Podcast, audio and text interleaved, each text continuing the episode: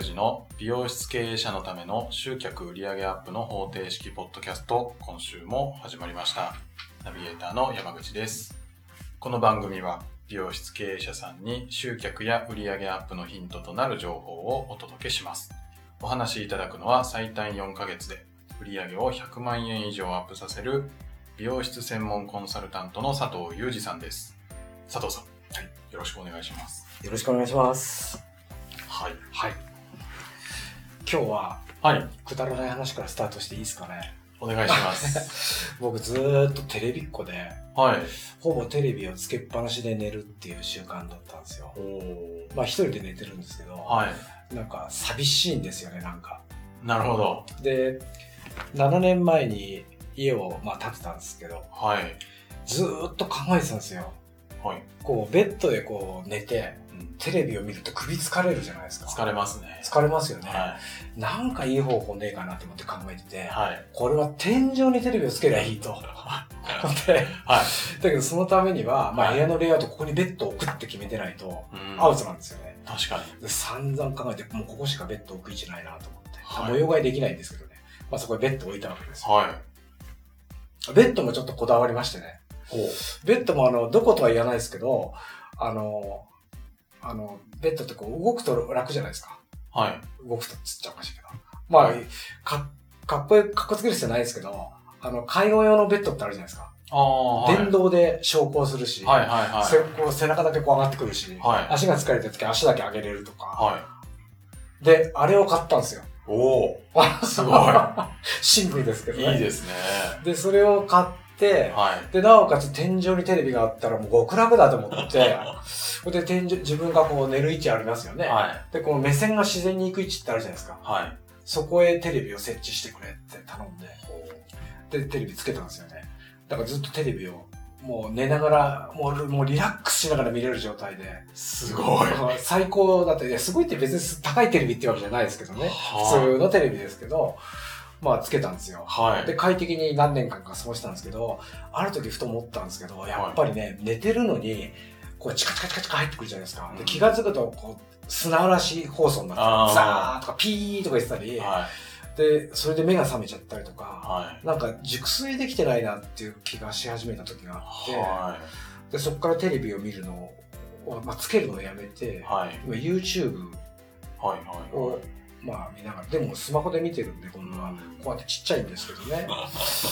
で、なんでそんな話してんだ？そうそう。で、ちょっと話変わるんですけど、うちケーブルテレビなんですけど、はい。月額3600円ぐらい払ってるんですよ。はい。で最近その、HU、LU って、Hulu ってやつですか、Hulu。はい。600いくらじゃないかな、月額。あ、なんか最近の安いっすよね安いんですよはそれで、日テレさんが主催なんで、い。はい。日テレのはほぼ100%網羅してるみたいなんですけど、他局のも見れるとか、えーあるいは映画とか、はい。まあ誰かのコンサートとか、はい。そういうのも見れるっていうのをちょっと一回登録してみて、はパソコンで見始めたんですけど、まあ全然いいんですよね。最近テレビ、いや、これ切っちゃうけど、テレビあんま面白いのやってないじゃないですか。で、深夜はちゃっちゃと終わっちゃうし、はい。だから、まあ、始めてまだ1ヶ月ぐらいしか見始めてないですけど、もしかすると、テレビつなげなくても、うーん。そっちの方がいいかなって。はい。でもしかすると NHK の受信料もそれで払わなくて済むんじゃないかな。まあ、全部切んなきゃダメですけどね接続されてるとアウトだと思うんで。はい。だからそんなようなことをふと考えてる今日この頃い。やー、テレビっ子だったとは、ちょっと可愛らしい一面だなと 思っちゃいましたけど。めちゃくちゃテレビっ子でしたよ。へー。テレビから何もいらないみたいな。はだから10代の頃とかってよくほら好きなアーティストとか、はアイドルとか追っかけて音楽聴くじゃないですか。はい。まあいちょっと聞きましたけど、どっちかっていうと音楽聴くというよりテレビなんですよ。車の中でもね、特に今そうですね。あ、テレビうん。をつけ、つけとく、流しとく。は流してないとなんか寂しいみたいなあ。うー。ん。なんかね、だからちょっと、ちょっと一つずれてますよね。みんななんか音楽聴いたりするじゃないですか。まあまあ別に人それぞれそうっすか。いいんじゃないでしょうか。あれもできないですよ、僕。あの、電車乗ると、はい。ヘッドホンとかして、はい。あまあ音楽聴いてるんですよね、あれきっと。ゲームやってる人もいるだろうけど。あれも僕ダメで、はい。もうなんか、周りの音がしてないと怖いんですよ。ああ、じゃあイヤホンとかヘッドホンでなんかす聞こえないのは苦手。苦手なんですよ。うんまあ、たまに新幹線の中でまとめなきゃいけない時がある時は、まあ、イヤホンとかして、なんか、あの、聞きながらやる時はあるんですけど、はでも、すごい苦手ですね。かっこいいとは思うんですけど、こうやってちっちゃいね。やってるとね。は苦手です。い。はい。フールおすすめです。フールはい。いいですね。よかったら僕にフィードバックしてください。はい では、はい。今日の本題なんですけど、はい。今日はね、はいあのーこれもよく聞かれるというか相談を受けるんですけど、はい。こう、あのーまあ、みんなやっぱり売り上げアップしたいから、はいそういう話を僕に持ってくると思うんですけど、はい。例えばこんなメニューを入れました。うん。カラーはこんなメニューもあります。はい。トリートメントは3種類あります。はい。それ以外にヘッドスパも2種類ぐらいあってとか。まあ結構そういう方多いんですよね、聞いてると。はで、で、なかなかでも思うように入れた割には売り上げが上がらないみたいな。ことを言われる方は結構いるんですよ。はい。で、僕それってすごくもうダメ出しするんですけど、ダメなんですか？ダメですね、もう。あの、まあ、こっちカメラですよね。はい。お前何でもややってないかい？みたいな。定食屋かお前は？みたいな。お前はだったら怒られちゃうけど、あの、要するになんか特化した方が、はい。絶対的に数字って上げやすいんですよ。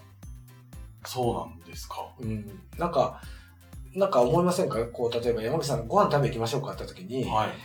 まあ、なんとか定、定定食なんとかって書いてあるとはちょっと昔っぽくていいような気もするけど、はい。なんかカツ丼食べたいのに定食屋って感じしないじゃないですか。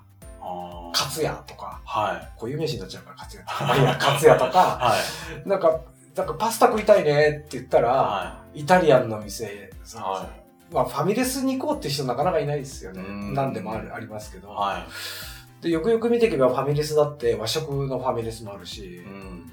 ファミリレスとは言わないけど、カレーの種類がいっぱいある、カレー、まあファミレスですよね、あれははいカレーのいっぱい種類があるとか、っていう、だそっちの方が美味しそうに感じるっていうか、専門的な方がはいいような気がする。い。なるほど。しませんか？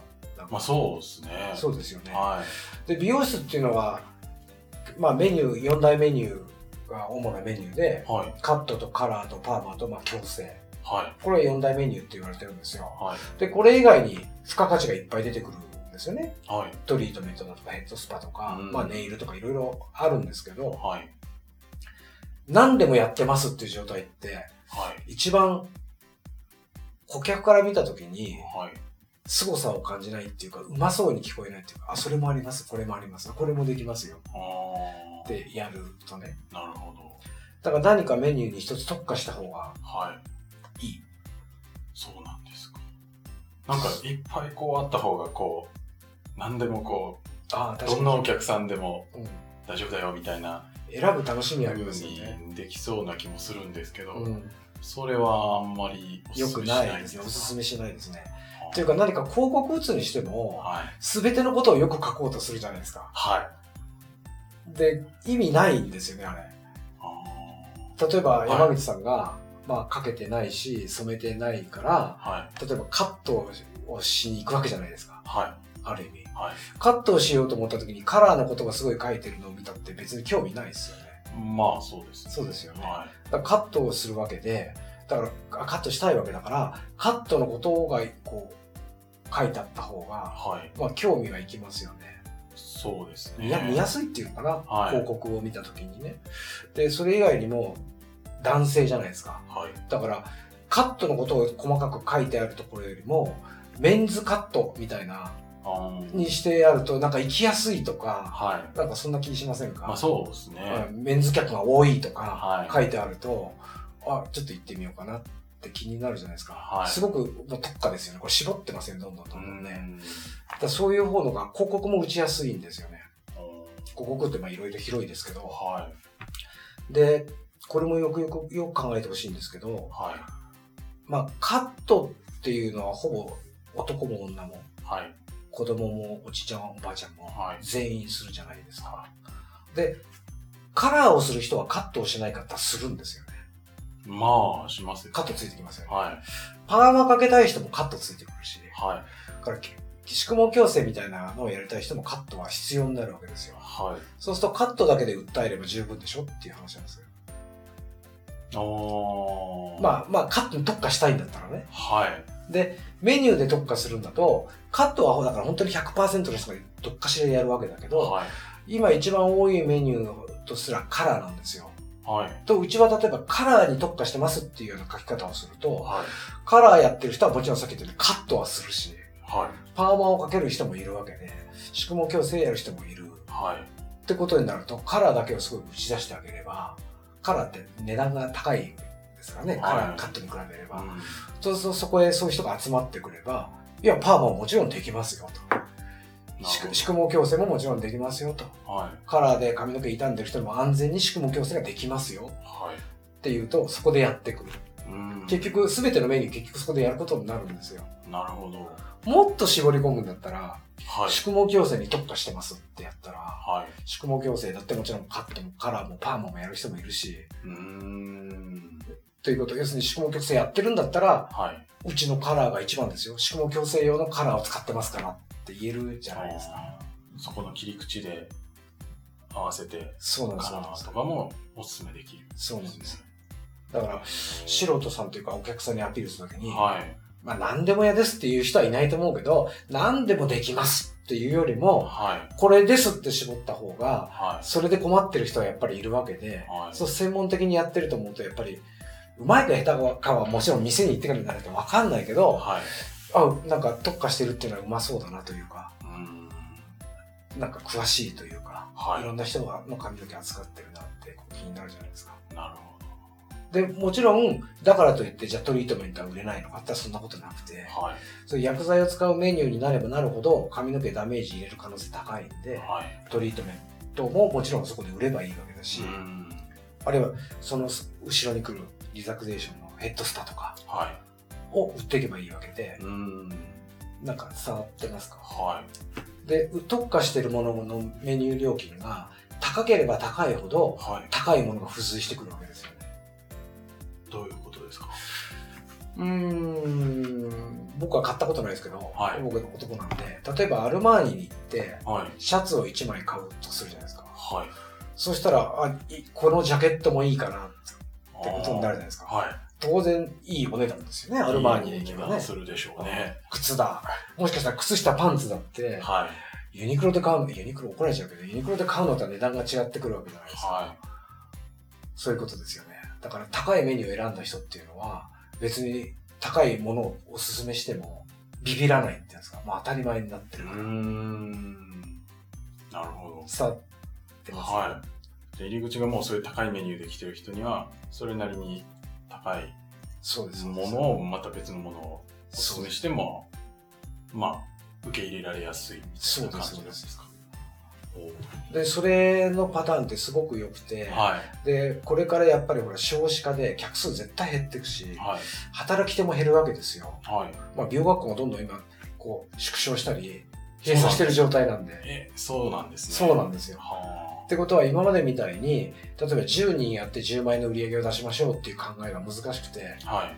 8人で10万円にしましょうとか、お5人のお客さんしかいないけど10万円にしましょうとか、はい。うん、っていうことを、スタッフが減っても、はい客数が減っても、売り上げだけは伸びてきますよっていう状況が一番ベストなわけで、はい。まあ時代背景にも理にかなってるかなと。っていうことになると、やっぱりなるべく高単価なメニューを打ち出して、はいで、特化すること。なるうん。なんかちょっと気になるのが、その特化、例えば、宿毛はい。矯正はいに。特化しちゃうと、はい。それ以外の人がなんかこう、今度は、あ、自分は宿毛矯正今興味ないからうん。いいやってなんか、なんて言うんでしょう。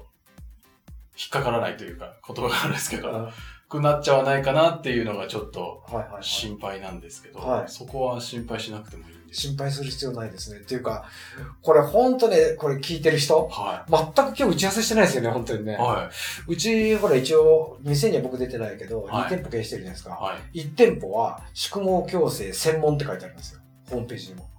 専門。うん。ほで、もちろんちょっと普通の一般のサロン、周りがやってるサロンよりも宿毛矯正の値段高くしてあるんですけどう、はで、そういう人だけ呼べばいいって。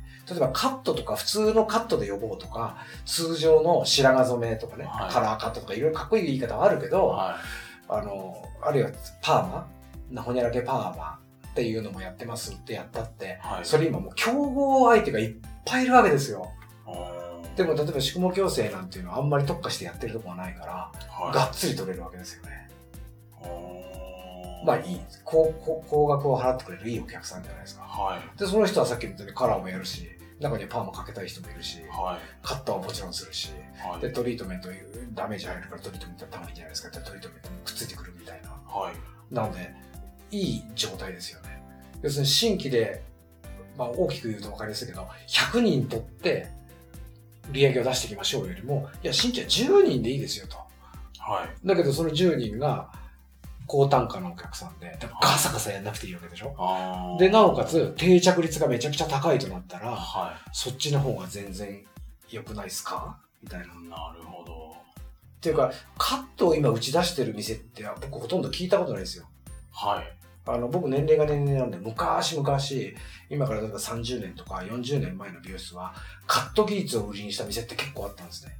ほパーマとかカットとかし、まあ、当時宿毛矯正なかったんですけど、ストレートパーマとかっていうメニューを売るよりも、うちは例えばロンドンでカットを学んでとか、う。なんとか先生のカットのこう、インストラクターをやってたとか、はい。あるいは青山でカットの技術を磨いてみたいなはい。ことを打ち出す店はすごい多かったんですよ。なるほど。当時は技術志向がすごい強かった。はいだ。からカットに売ってたんですけど、今そういうのでカットっていう店、僕ほとんど聞いたことないですよね。自然にかもしれませんけど、時代背景もそうになってきてるわけで、はい。カットを打ち出してもあまり良くないかなって。うーん打ち出すなら QB ですよね。1000円カット。なるほど。あそこはカットしか基本的にやんないんで、ああ、あれはまた尖った尖ったところですよね。やり方ですよね。でもめちゃくちゃ、えっ、と、30何億だか40何億だか利益は毎年上げてるでしょ。ああ、そうなんですか。利益でですからね。すすごい。いんですよ。すごいっすいね。一美容師からするとバカにしたくなりますよ。1000円カットでしょと。は技術なんかどうして大したことやってないでしょっい。て。はバカにしたくなるけど、まあ僕らは経営者だから、その、あ、決して1000円カットが下手だって僕言ってるわけじゃなくて、1000円カットは1000円カットですごい技術持ってるんですよ、あそこは。い。そうなんですか。そうなんですよ。あの、だってあの短時間で切るっていうのも一つの技術ですからね。短時間で切って長さがこんなに違うって言ったらそれはもう大問題だけど、わからないんですもん。わからないってその失敗してるって意味じゃなくてね。はい。あの、あの短時間でお客さんが満足するものを提供するっていうのは、すごいことだなって思うし、教育システムもすごいしっかりしてるんですよ。なる真似なきゃいけないとこいっぱい僕らもあって。ほど。うーん。でもあれをやるには資本力も必要だし、ある程度店舗数が必要になってくるから、なかなかあの一般の美容室経営者が手出して成功するかというとそんなことないから、はい。やめた方がいいと思います。うーん。でやっぱり今時代は高単価の方へ進むべきだなというふうに僕は思ってるんですよね。まあ進めてますし、はい。で、現に今僕の会員さんで売り上げ上がりましたなんて弟子予告してくれる人は、はい。ほぼほぼ高単価メニューに移ってるんですよ。あで、特化してる一つのメニューーなるほど。にです。はい。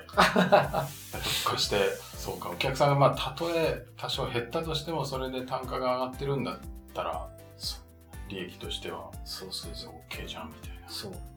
でもね、ちょっと考えてほしいんですよ。は今、例えば、例えば分かりやすく、100人の顧客を持ってたとするじゃないですか。はいもうこ常連客ですよい。ね。はい。常連客の人に、うちは、例えばですよ、カラーに特化したお店になりますから、はいカラー以外はやりませんなんて断る必要ないわけじゃないですか。まあそうですね。今いる人は今いるままじゃないですか。はい。カットしかしない人、はい。カラーしかしない人、パーマもかける人、あるいは矯正しかやらない人。いはっぱいいると思うんですよ。で、その人たちを無視するわけじゃないから、既存の売り上げが減るわけじゃないんですい。よ。ああ。なるほど。うんこれから新たに入れる人のため。はい。その時はこれだよって特化したら呼びやすいそうです、そとかうです。あるんですかね。だから、パーマも3種類あります。カラーも3種類あります。矯正も3種類あります。トレートメトリートメントも3種類あって、はいヘッドスパが2種類3種類ありますなんて、何でも屋になりすぎるんですよ。うーん。多分これ、これをやってるんだったら、トリートメントはこれがいいですっていう進め方してしまえば、はい。いや、バックヤードとして3つ持っててもいいですよ。でもそれを全部メニューに載せる必要なくてですね、は進める必要もなくて、い。はい。山口さんはもうこっからやってるんだから、トリートメントといえばこれですよっうん。ていう言い方をすれば、は一番相手が安心してくれるというか、い。なるほ伝わりました？ど。はい。すごい。なんか、ついついこう、あれもこれもってこう、やりたくなっちゃうところなんですけど、なります、なります。まずは、専門家というか、特化してそうです、そうです。打ち出してみると、多分単価アップとかもやりやすくなる。やりやすくなる。いいお客さんも集まりやすくなる。なるほど。ぜひ。はい。ぜひ試してもらいたいですはい特化っていうのは。なるほど。はい。ありがとうございまいえす。はい。では最後にお知らせです。えー美容室経営者のための集客売上アップの方程式ポッドキャストでは皆様からのご質問をお待ちしております。えーポッドキャストと YouTube の概要のところに質問フォームがありますので、そちらから、えーご質問いただければと思います。はい。では今週はここで終わりたいと思います。はい。またお会いしましょう。はい。はい。ありがとうございました。ありがとうございました。